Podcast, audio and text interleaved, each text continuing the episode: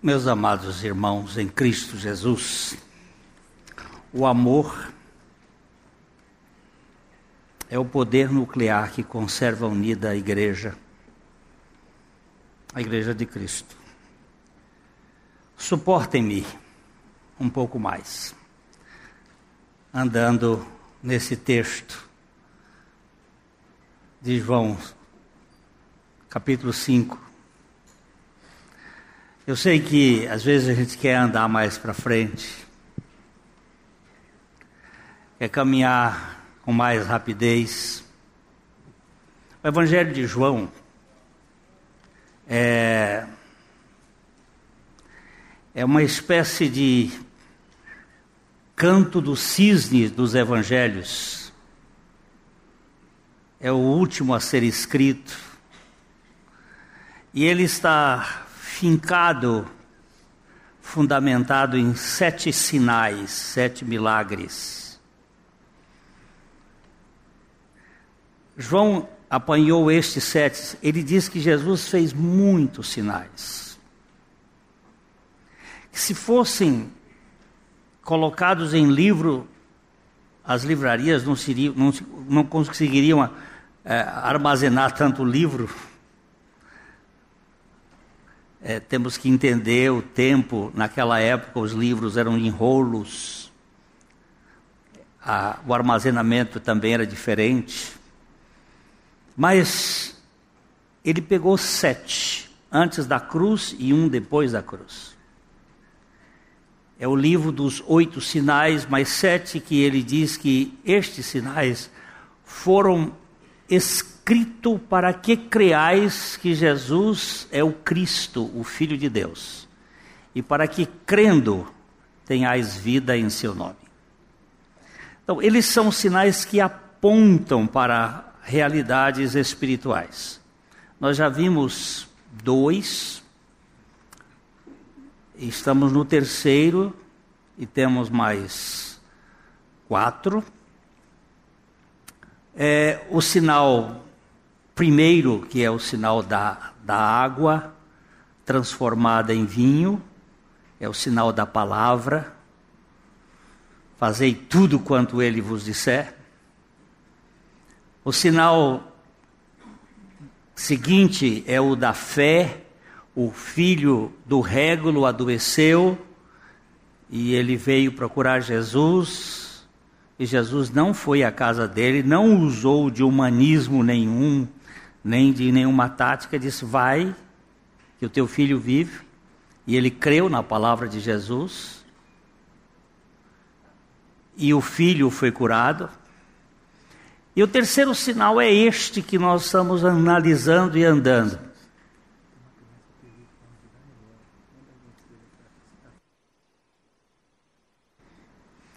Há uma criança de nome Daniel que está perdida e se não está por aqui.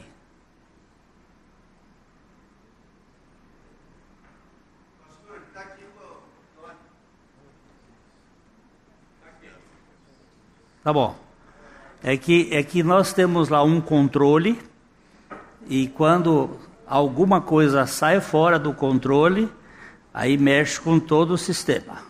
E nós temos muito cuidado porque já tivemos é, pessoas que vieram aqui e pegaram uma criança e, e nós tivemos que correr atrás aí do, do prejuízo para pegar a criança. Porque hoje criança é vulnerável em todo sentido. Mas graças a Deus.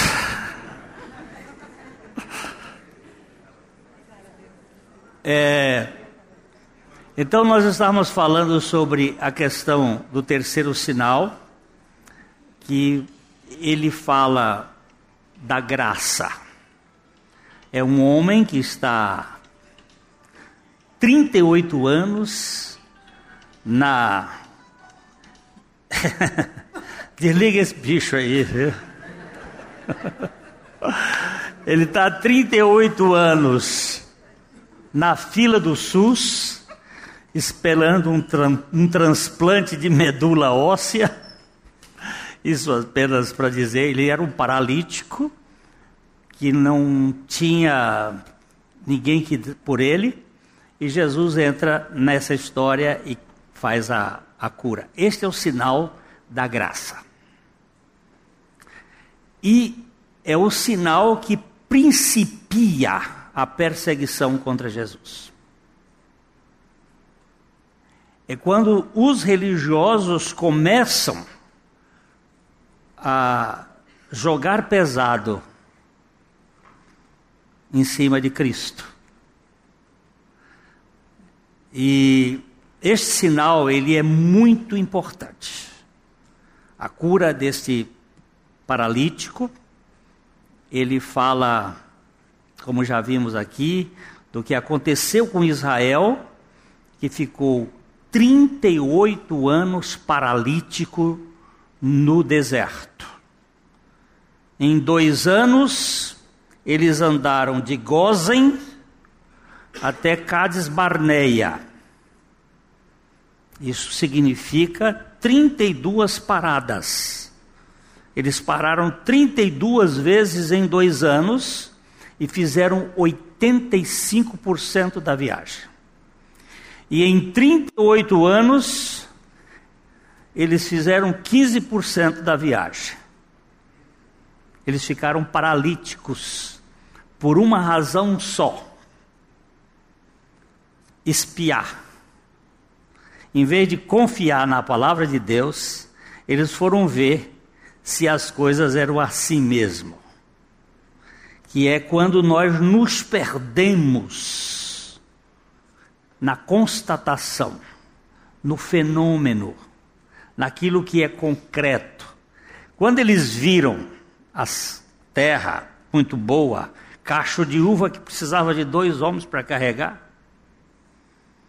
eles viram que a terra manava leite e mel, mas eles viram gigantes eles viram muralhas intransponíveis. E eles viram um deusinho, como dizia o Chico Anísio, e o salário, ó. E o deusinho, ó. Um Deus minúsculo e incapaz de curar um câncer. Porque quando a gente vê o câncer, Gripe a gente acha que. Obrigado pela neosaldina que eu já tomei, já está passando a dor de cabeça. A gente acha que temos remédios para algumas coisas, mas tem umas coisas que não tem remédio. E nós nos curvamos na incredulidade e nos tornamos paralíticos.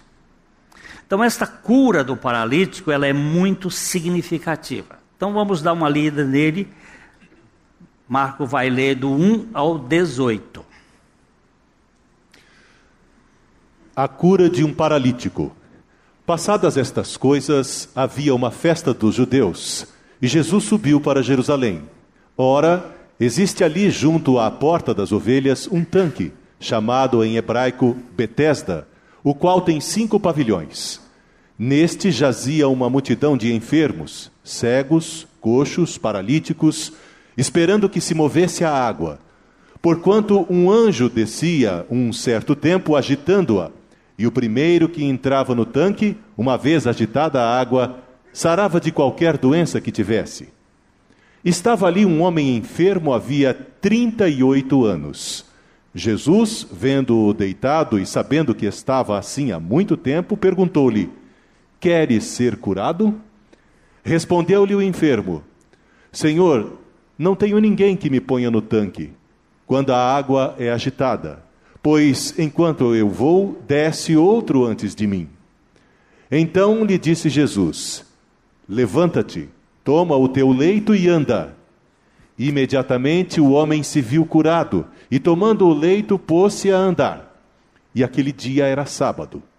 Por isso disseram os judeus ao que fora curado: Hoje é sábado e não te é lícito carregar o leito.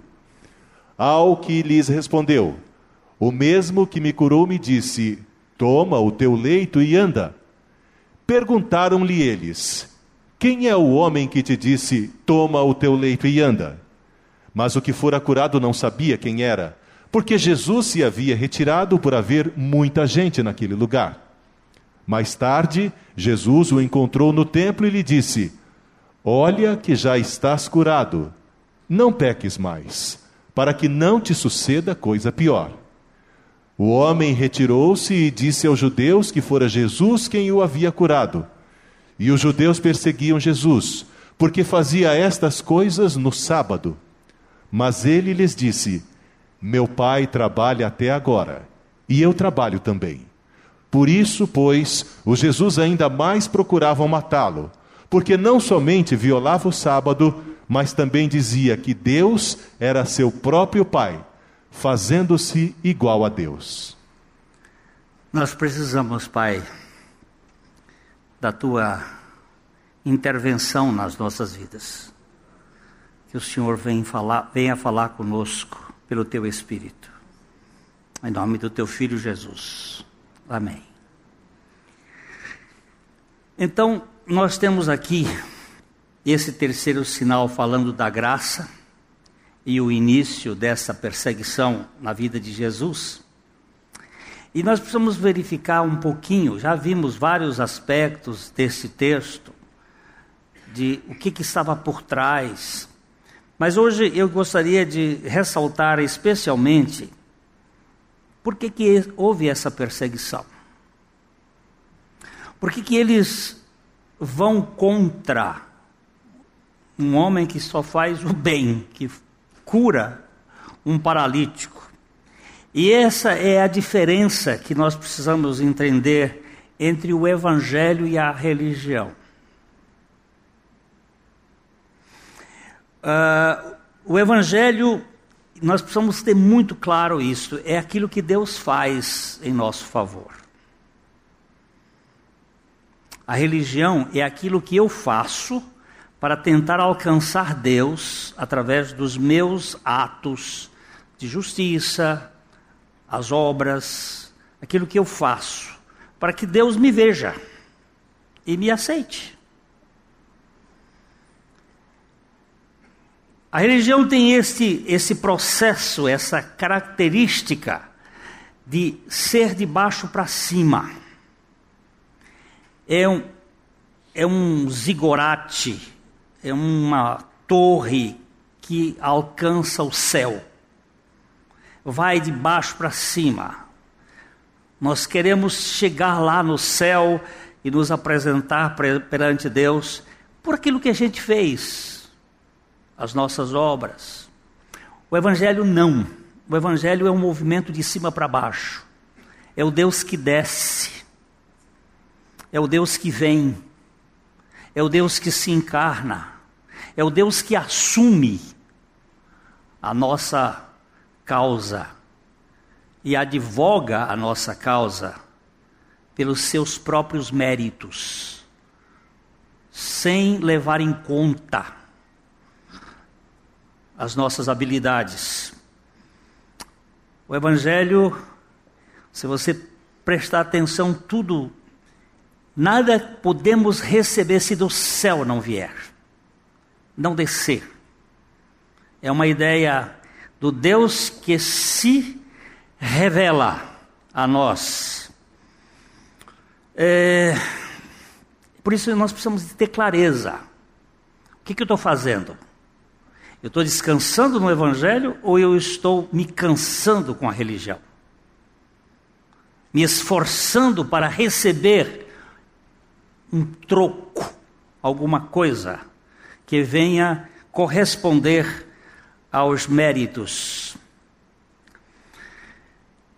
É, o Evangelho desce do Pai das Luzes com graça, e a graça é ofensiva ao mérito. Se há uma coisa que ofende a pessoa, é a graça. Porque nós sempre queremos ter um pouquinho de alguma coisa para dizer assim: olha, eu, de fato, eu, eu sou um pecador, mas eu, eu fiz. Isso dá uma credibilidade. Hoje de manhã eu fiz um, uma provocação aqui para alguém me descrever o que é o que é galardão do ponto de vista de Deus. Porque do ponto de vista do mérito eu conheço. Eu fui embaixador-chefe, embaixador do rei com quatro estrelas, general de brigada, gente que conquistava o desembanhar da espada, um, dois. Aquele que se esforçava. Mas eu não sei, e tenho visto muito pouco o se dizer o que é galardão do ponto de vista do reino de Deus, já que tudo no reino de Deus é pela graça. O apóstolo Paulo chega a ser até um pouco pedante quando ele diz assim, porque eu trabalhei muito mais do que todos os outros apóstolos. Parece um pedantismo, mas ele logo ele faz uma vírgula e diz: não eu, mas a graça de Deus comigo. Porque o que eu sou, diz Paulo, eu sou pela graça. E se é a graça, qual é o mérito que está em jogo nesse negócio? E, e nós temos aqui exatamente isto. Apesar da religião e o evangelho terem muitas coisas semelhantes, muita coisa parecida, eles têm diferenças gritantes. A primeira delas que eu vejo é o evangelho de Jesus Cristo vê pessoas. E vê as pessoas nos seus sofrimentos. Aquele homem estava ali há 38 anos. Ele estava ali num, num local público, onde havia multidões. Cinco pavilhões, contendo gente de vários tipos de doenças, cegos, coxos e paralíticos. E o paralítico sempre fica para trás. Porque o cego é cego, mas caminha. O coxo não enxerga, enxerga e, e, e, anda, anda coxo, mas anda. Mas o paralítico enxerga, mas nem coxear, cocheia. Ele está lá imobilizado. E há 38 anos, porque esse é o número de Israel, me parece que Jesus queria mostrar isso. Ele estava ali contido em si mesmo, porque ele até diz assim: quando eu tento chegar lá, outro já foi na minha vez e ninguém se importa por mim. Ele não tinha ninguém, e Jesus o vê. O Evangelho vê as pessoas e vê as pessoas nas suas dores. A religião, quando vê alguém, ela vê o sujeito na sua ilicitude. Quando ele enxergou aquele homem que Jesus havia curado, que estivera 38 anos paralítico, eles não viram o paralítico andando, eles viram um transgressor carregando uma maca num sábado. É isso que a religião se especializa, é ver defeitos. Porque a lei dizia que no sábado não se podia carregar nada. Eles não se contentaram em ver um paralítico andando. Eles estavam ali contabilizando os defeitos e vendo um homem que tinha sido curado, mas que carregava uma uma cama, uma esteira num sábado Você descobre quando é uma pessoa do Evangelho e quando é uma pessoa da religião pelo discurso. Porque o, o homem do Evangelho, ele vai ajudar a curar a sua ferida. E o homem da religião vai colocar algum empecilho na sua vida, alguma cobrança Eles não creem no poder daquele Deus que desceu para libertar homens. Tem que fazer alguma coisa. Uma segunda coisa que eu vejo aqui, é, vamos só olhar o versículo 10 para a gente. Olha aí, o versículo 10. Por isso disseram os judeus ao que fora curado: Hoje é sábado e não te é lícito carregar o leito. É o que ele estava vendo. Ele não estava vendo um homem curado, ele estava vendo um homem 171.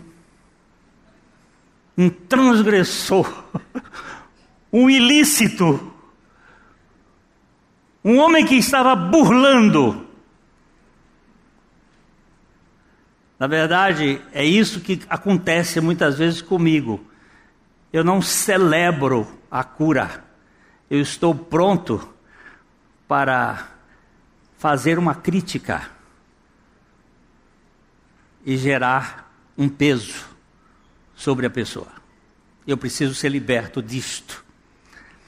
Mas a segunda coisa que a gente pode enxergar aqui é o Evangelho de Jesus vê a necessidade e o sofrimento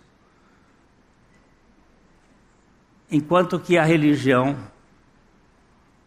percebe mais as multidões e o que ela vai explorar das pessoas para levar alguma vantagem. Eles estão preocupados com grande grupo de gente.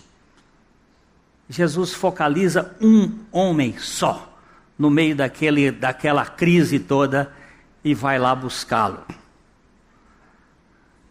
Para restaurar aquela vida que estava paralítica há 38 anos.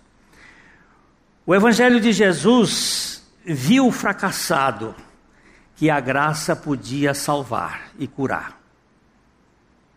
A religião dos judeus só apreciava o descanso sabático Perdão. A religião dos judeus viu o transgressor que a lei poderia condenar. Vamos pensar isso nas nossas conversas, quando a gente está conversando. O que, que a gente normalmente conversa uns com os outros? É a respeito das virtudes do Evangelho ou é a respeito dos defeitos das pessoas?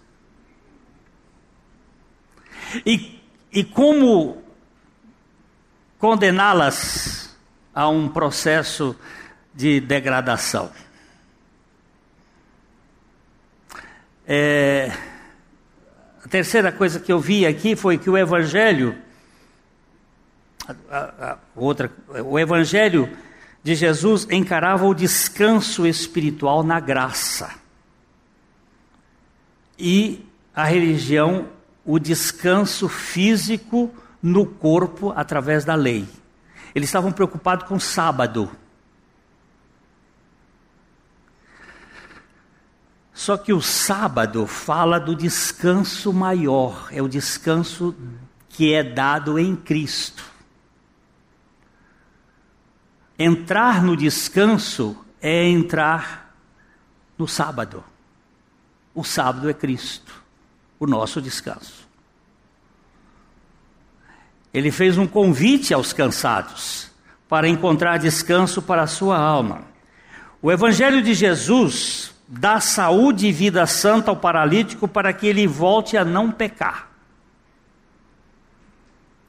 Quando Jesus o cura, veja o versículo 14. O versículo 14 ele diz assim: mais tarde, Jesus o encontrou no templo e lhe disse: Olha que já estás curado, não peques mais, para que não te suceda coisa pior. Parece que a doença desse paralítico, essa paralisia, foi consequência de um pecado. Porque Jesus disse: Agora que você está curado, cuidado para não pecar outra vez. Existem algumas coisas assim. Dr. Carl Menninger, um psiquiatra americano muito famoso, ele tinha uma clínica em Topeka, nos Estados Unidos, e uma vez apareceu uma senhora lá de 65 anos, paralítica. Ela tinha ficado paralítica de repente. e ela estava paralítica e muda, ela não falava. E aquela clínica eh, do Dr. Carl Manager tinha uma terapia chamada HP terapia, a terapia do amor, em que os enfermeiros médicos eram treinados a ter relacionamento de amor. E aí eles descobriram o que aconteceu com aquela mulher. Quando ela tinha 17 anos, ela teve um namorado, um namoradinho. Isto nos, na década de, de 40 era um verdadeiro problema para muitos pais. E a mãe não quis que a moça se casasse ou tivesse o um namorado e proibiu. Aos 25 anos ela teve um outro namorado e a mãe proibiu. Aos 40, 30 e tantos anos ela teve um outro namorado e a mãe proibiu. E ela viveu com a mãe até a mãe morrer, com 65 anos. A mãe morreu e ela ficou paralítica e ficou muda. E eles descobriram que o que aconteceu nela foi uma raiz de amargura muito profunda, que impediu que o seu sistema neurológico funcionasse adequadamente. Mas em duas semanas ela saiu de lá andando e falando. Porque a logoterapia, que tem como o fator o amor de Deus, acabou indo para o lugar da cura. Muitas vezes existem em nós fatores adoecedores que são criados pelos nossos a nossa psicossomatização, os nossos ressentimentos, as nossas amarguras, as nossas lembranças traumáticas, eles estão ali gerando e nós alimentando aquela doença, aquele pecado, que vai acabar nos adoecendo. E Jesus, ao encontrar o moço, ele disse: é, tendo encontrado no templo, olha que já estás curado. Não alimente mais esses sentimentos. Não fique aí cavucando esse problema, essa ferida. Não fique aí dando cordas a este a essa serpente.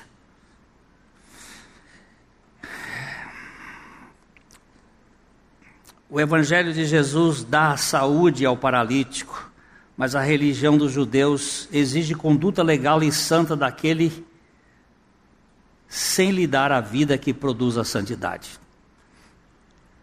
O, a religião sempre exige que você seja o que você não pode ser. Quando Jesus, quando o Evangelho, quando a palavra de Deus diz assim, sede santos, não é para você ser santo pela sua própria santidade, é porque Deus é santo e Ele tem santidade suficiente para sub, subvencionar a nossa santidade. Ele tem santidade suficiente para nos dar condições de poder fazer aquilo que ele pede. Contar essa história mais uma vez, está no meu livrinho lá do, trono, do Tronco ao Trono. É uma história de uma médica. Ela ela estava no hospital do câncer aqui em Londrina, é, estado terminal de câncer.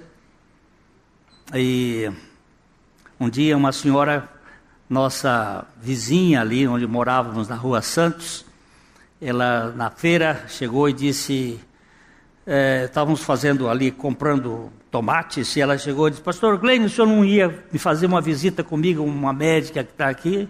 Aí falou alguma coisa, eu vou sim. Aí marcamos e fomos lá. E quando entrei no, no quarto, comecei a conversar com ela e eu disse, doutora, a senhora se lembra mais ou menos quando foi que este câncer começou? Ela disse, faz uns três anos, três anos e meio, por aí assim. Eu digo, e por aí deve aconteceu alguma coisa da qual a senhora gostaria que nunca tivesse acontecido? E isto mexeu num vespeiro lá. Ela começou a chorar. Mas chorar convulsivamente e aquele corpinho magro, né? chorando compulsivamente. E eu tive que. Era um mês de junho, estava frio. Eu tive que me retirar do quarto. As enfermeiras vieram depois, trocaram a camisola dela, porque molhou. Aquilo foi um, um quadro bem, bem marcante. Eu fiquei uma meia hora lá fora. E depois, quando eu voltei, ela disse: o senhor mexeu num ponto que não deveria ter mexido. Então ela me disse assim: o senhor sabe quando se cola dois, duas folhas de papel sulfite, uma na outra, uma branca e outra vermelha? Você passa a cola e depois você tenta descolar e um pedaço de uma fica grudado na outra, o pedaço da vermelha fica na branca, o pedaço da branca fica na vermelha. Pois é isso que aconteceu comigo. Eu e meu marido nos separamos e os pedaços dele estão grudados em mim. E eu odeio esse homem. E eu fui falar de Jesus para ela. Eu não fui falar de religião, porque religião é botar peso. Eu fui falar de Jesus, do Deus que se encarnou, que assumiu a dor do homem.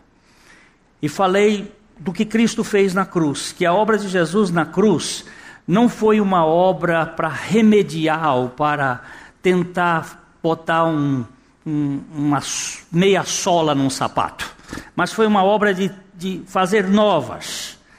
E, e ela foi ouvindo, ouvindo. E, e de repente eu disse: Nós podemos orar sobre isso, doutora? Eu vou orar. E se a senhora achar que, que a oração faz sentido, a senhora me acompanha. E eu fui orando e ela foi me acompanhando, e foi me acompanhando. E quando eu cheguei num ponto, eu disse: E com o perdão de Jesus, eu perdoo meu marido. Ela travou a boca e disse: Eu não consigo. Eu disse: Não diga isso, doutora Lúcia. Eu não consigo. Diga: Eu não quero, porque eu quero morrer de câncer. Eu quero morrer doente, eu quero chamar atenção. Não é isso, eu não consigo. Digo, não diga isso que é uma mentira. Eu não estou dizendo com o meu perdão eu perdoo o meu marido. A senhora não tem perdão para perdoar ninguém. É com o perdão de Jesus que eu perdoo. E a doutora Lúcia ficou assim, eu digo, presta atenção, presta atenção. Eu vou fazer aqui uma, um uma, uma peça de teatro. Eu estou na Quinta Avenida de Nova York. Vou andando, lá vem o Bill Gates. Nesse tempo, o Bill Gates era o homem mais rico do mundo. Acho que hoje não é mais. E o Bill olha lá e diz: Glênio, o que você está fazendo aqui em Nova York? A senhora está vendo, doutora Lúcia? O Bill Gates é meu amigo. Eu disse, ah, Bill, eu ando viajando muito no Brasil e eu precisava de um avião. Eu queria um Learjet. Mas eu não tenho dinheiro para comprar esse avião, porque eu fico, às vezes, um, um dia inteiro esperando uma conexão. E com um avião eu vou ficar mais rápido, eu vou direto ao local e ninguém sabe que é nestes aviões esperando que eu escrevo mais, a maior parte dos meus livros. Mas aquilo era só para ilustrar. E ali eu disse, e ele vira para mim e diz assim: Ô Glênio, quanto custa o avião? Eu disse: 15 milhões de dólares. Ele disse: Vou mandar botar 30 milhões na sua conta. Para o avião, e para você pagar o piloto e, e as coisas, tá bom? E quando faltar, eu lhe dou mais. Aí eu virei-me para ela e disse assim: agora, eu compro ou não compro o avião? Ela virou para mim e disse assim: assim é muito fácil. Ah!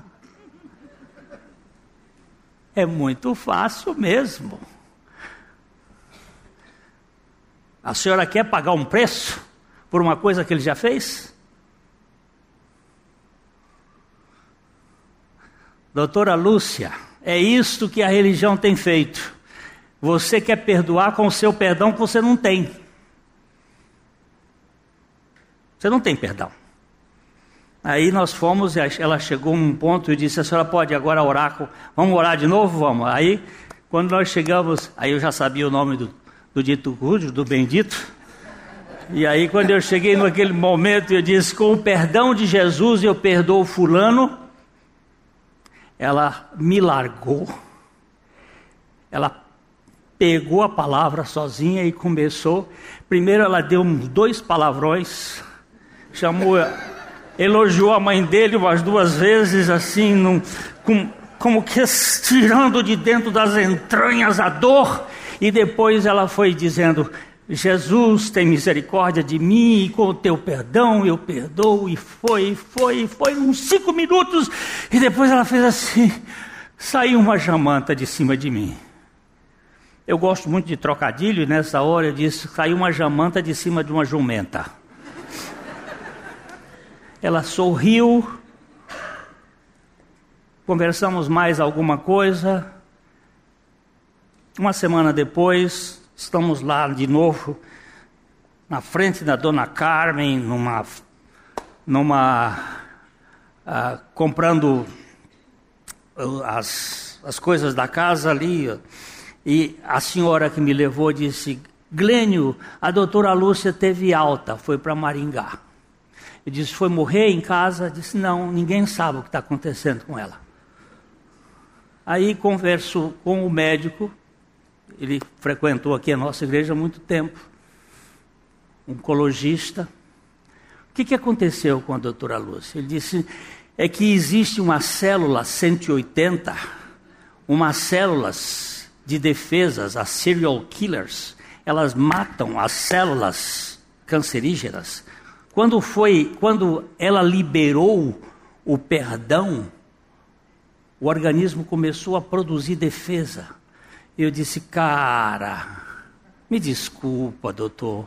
Ela não liberou perdão porque ela não tinha perdão. O perdão veio de Deus para ela. Foi o perdão de Cristo que foi derramado no coração dela. Ela só recebeu e soltou. Isso é evangelho. Isso não é religião. O evangelho é Deus fazendo. E ele tem perdão para nós. E por que, que eu tenho que viver preso no meu passado, na minha história de trauma, na minha história de, de problema, se esse Deus que se importa com um paralítico desceu para curar esse paralítico na beira de um lago depois de 38 anos.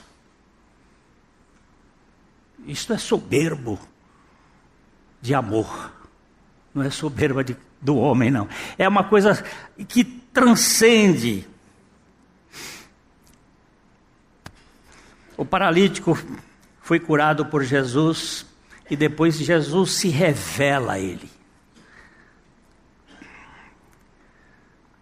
Foi essa revelação que o levou a testemunhar de Jesus perante os religiosos. Ser abençoado por Jesus é muito gratificante. Mas ter a revelação de Jesus é mais importante, pois só depois da revelação é que ele pôde testemunhar de Jesus. Você, pega, você vê o texto que ele foi curado, ele não sabia quem era que o curou. E Jesus não fez propaganda da cura, sumiu no meio da multidão. Porque o Evangelho tem essa característica, ele não procura glória para si, a glória para o Pai. Ele sai da cena, e os caras, quando o veem andando com a, a maca na mão e ficam impressionados e dizem: Mas como é que pode? Logo vão criticá-lo e ele diz: Não, aquele que me disse levanta, toma o teu leite e anda, me mandou fazer isso. Se ele teve poder para me curar, por que, é que ele não tem poder para me mandar levar a, a maca? Vocês não tiveram, nunca tiveram coragem de se aproximar de mim. Mas ele veio. Porque o Evangelho veio. Ele vem nos buscar na nossa falência. E depois ele nos autoriza a fazer o que pode ser feito.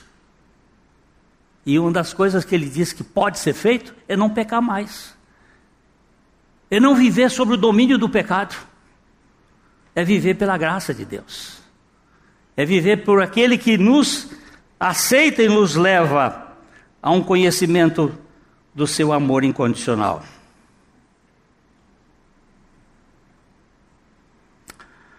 A ênfase da lei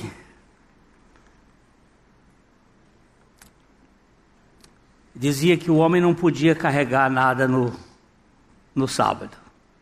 Mas o Evangelho diz que todas as coisas me são lícitas. Nem tudo me convém. E o que não convém é aquilo que vai ser feito não para a glória de Deus. Porque o que é feito para a glória de Deus convém. Mesmo carregar uma maca no sábado. Para glorificar aquele que me cura.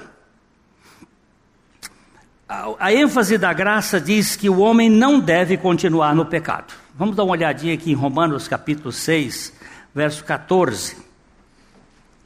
E vamos perceber um pouquinho sobre a questão do pecado. Porque o pecado não terá domínio sobre vós, pois não estáis debaixo da lei, e sim da graça. Por que, que o pecado não terá domínio sobre vós? Porque nós não estamos mais debaixo da lei, mas debaixo da graça. Agora, que pecado é esse que, que a palavra de Deus está se referindo? O que, que é pecado deste ponto de vista? Nós temos alguns pontos de vistas na Bíblia sobre pecado. Se você tiver um, um bom, é, uma boa concordância bíblica, veja a palavra pecado no Velho Testamento, quantas palavras são usadas para definir pecado. Eu não vou dar esse trabalho aqui. Eu gosto, gosto muito de um professor meu, que quando a gente fazia alguma. Ele era muito maiêutico, muito socrático. Quando a gente fazia alguma pergunta para ele dar. Ele dizia assim: bem, bem, bem, você quer prato feito? Não é prato feito vá e se sirva, e procure o prato. Então, vamos lá. Mas só dou uma, uma ideia. Existem pelo menos sete palavras no Velho Testamento para a palavra pecado. E no Novo Testamento, pelo menos três. E o pecado, neste sentido, é a incredulidade. Nós temos lá em João capítulo 16, versos 8 e 9, a palavra de Deus nos mostrando, João 16, 8 e 9, o que, que o Espírito Santo viria fazer aqui na terra, é o envio do Senhor Jesus. Quando ele vier, convencerá o mundo do pecado, da justiça e do juízo. Do pecado, porque não creem em mim. Preste bem atenção aqui, ele dizendo: do pecado porque não crê em mim. Este é o pecado que o Senhor Jesus estava dizendo ao moço: vai e não peques mais. Você agora me conhece. Você sabe quem sou eu. Agora eu me revelei a ti. Eu não só te curei, mas eu, te, eu revelei-me a, a mim, a ti. Para que tu saibas onde está a fonte da vitória sobre o pecado que é o Filho de Deus e a sua obra. Por isso que ele está dizendo: o pecado não terá domínio sobre vós, porque não estáis debaixo da lei, mas embaixo da graça. Porque a lei vem para avultar o pecado, a graça vem para desfazer a força do pecado. Porque a força do pecado está na lei, e a graça em Cristo Jesus remove a força da incredulidade. Agora podemos ser crentes. porque cremos na suficiência da graça de Deus. A, a religião faz com que o descanso seja fruto do merecimento depois de uma semana de trabalho. Você presta atenção que na religião você tem que trabalhar para depois descansar. A aposentadoria vem no fim da vida. Aqui no Brasil agora não querem nem que a gente se aposente mais, né? Então o negócio está botado mais comprido para não aposentar. Mas o problema é que roubam tanto que não tem dinheiro para poder ficar para para o sistema de seguro. Mas no Evangelho, não. No Evangelho, a aposentadoria começa no princípio. Você começa no descanso. Na semana do, do Velho Testamento, a semana da lei, você tinha que trabalhar seis dias e descansar no sétimo. Na semana do Novo Testamento, você começa descansando no primeiro dia da semana para trabalhar seis dias. Essa mudança de paradigma, ela é importante para a gente entender. A semana do Velho Testamento é a semana do descanso depois do esforço. A semana do Novo Testamento é a semana do descanso antes do trabalho. Nós não trabalhamos para ganhar os céus, nós trabalhamos porque ganhamos os céus. Nós não trabalhamos para que nós recebamos o galardão. Nós trabalhamos porque o galardão nos foi dado em Cristo Jesus, que é a nossa vida. Eu não sei qual é o maior galardão do que ter a vida de Cristo. Não posso imaginar. Porque nele eu tenho o tudo, onde eu sou herdeiro da suficiência do Senhor.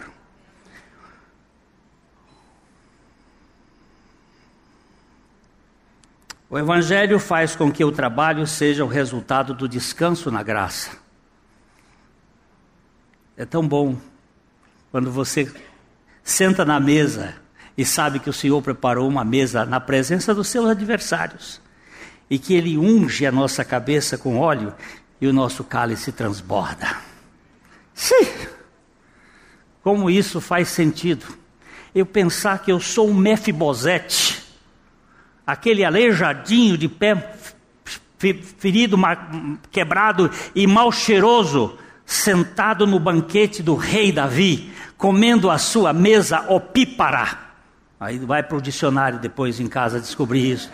Essa mesa que é requintada com os requintes do rei, agora eu, o aleijado, tenho direito de me sentar na mesa.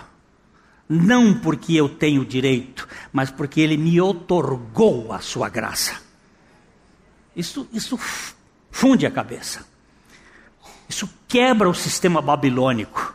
Isso quebra o sistema deste mundo. Porque neste mundo, eu me lembro do meu filho, quando ele foi premiado na matemática, quando ele foi premiado no primeiro lugar no colégio, e aquilo, aquilo, aquilo enche a gente assim, faz. Agora você ser premiado no demérito, isso assusta. Na fraqueza, no fracasso.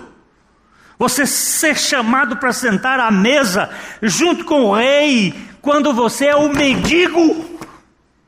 Isso faz sentido para onde?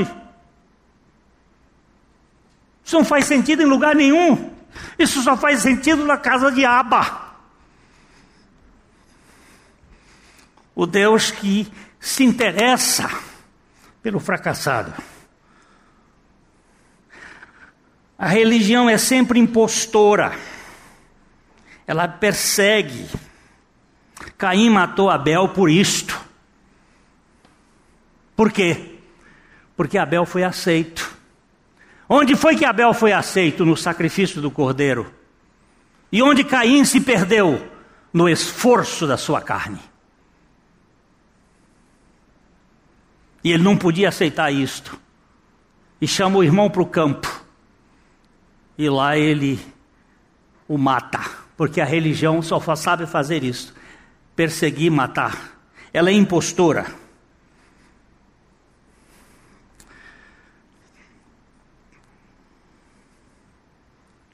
O Evangelho é essa manifestação do Filho a quem ele quer. Esse é um dos textos mais, mais interessantes. Mateus 11, 27.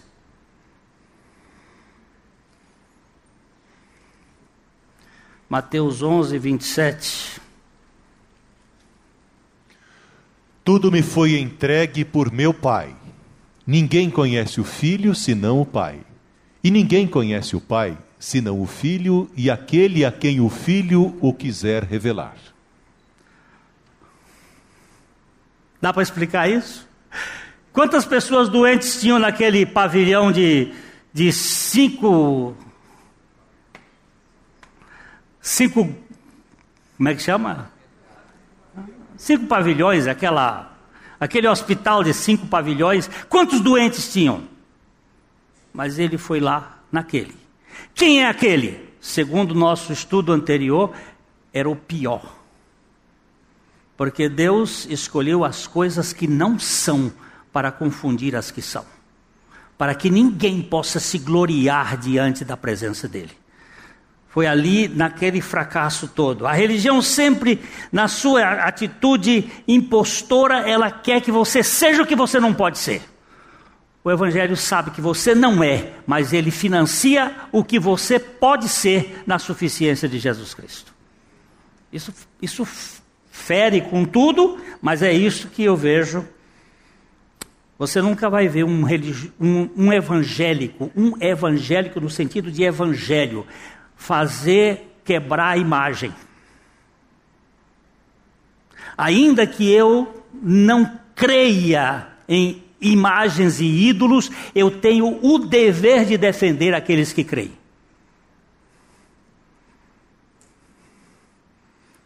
Não é a atitude de um evangélico.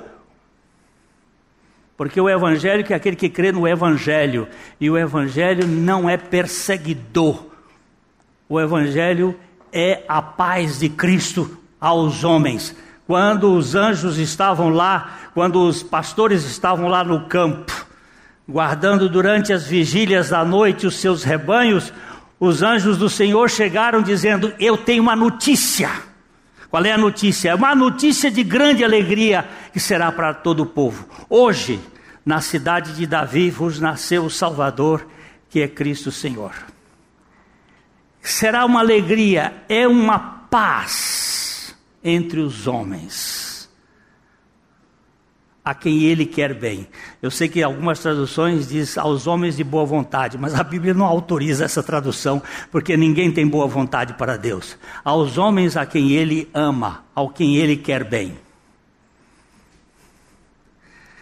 E nós não somos promotores de perseguição das diferenças de pensamentos. A religião, ela é ela é agressiva, ela ataca, mas o Evangelho é uma boa nova, é uma boa notícia.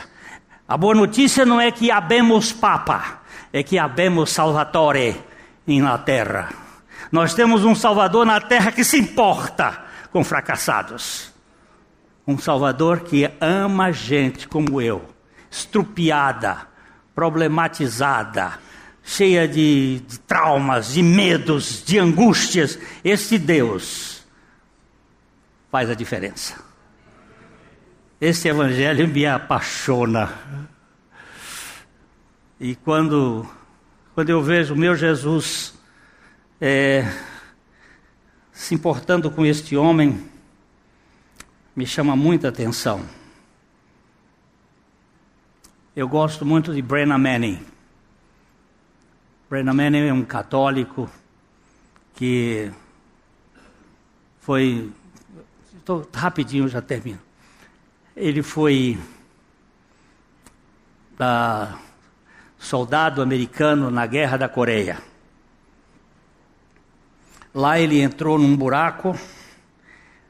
Ele chamava-se, naquele tempo, ele não chamava Brennan, ele chamava Richard. E ele entrou num buraco, num foxhole, o buraco da raposa, ali da artilharia, junto com um rapaz que se chamava Brennan. Eles estavam atirando. alguém jogou uma granada e o, e o Brennan jogou-se sobre a granada e ela explodiu nele e morreu, mas salvou o Richard. Quando ele voltou para os Estados Unidos, ele foi estudar jornalismo e ele estava perturbado, andando, procurando, vendo. E até um dia ele entrou num mosteiro franciscano e ele teve uma experiência com Deus naquela igreja. E ele se tornou um monge franciscano. Durante 28 anos, ele viveu no mundo pregando na África, na Ásia, na Europa, mas frustrado com a imagem, porque ele pediu que o nome dele fosse colocado Brennan, em homenagem ao nome de, de santo, o nome de religioso dele. E ele, com aquela culpa, se tornou um ébrio e viveu na cachaça durante mais de 10 anos. Ébrio, não estou falando de bebida de final de semana, não. Era ébrio. Por duas vezes ele teve as costelas quebradas por chutes de pessoas. Uma vez ele deitado na porta de uma senhora, ela veio, deu um chute ele foi levado para um AA, Alcoólicos Anônimos. Uma moça se interessou por ele, começou a falar de Jesus, ele, teólogo, doutor, mestre, falando várias línguas. Ela falou de Jesus para ele. O Jesus que se importa. Ele teve uma experiência, foi para a igreja batista Casou-se com essa moça, descobriu que os batistas eram iguais aos católicos. Eram todos a mesma coisa, cheio de políticas, cheio de problemas. Aí ele começou um movimento chamado Rugmuffin Gospel. Rugmuffin é uma espécie de andarilho de rua. O evangelho dos maltrapilhos é um grupo que se tornou muito conhecido nos Estados Unidos, os maiores pecadores da face da terra aceitos pelo Salvador absoluto.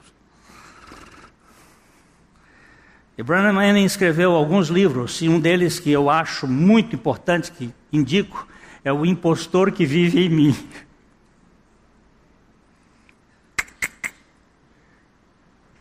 Quando eu estou, de vez em quando eu encontro esse cara, o impostor que vive em mim. Essa semana minha esposa e eu tivemos algumas dificuldades que a gente tem no casamento.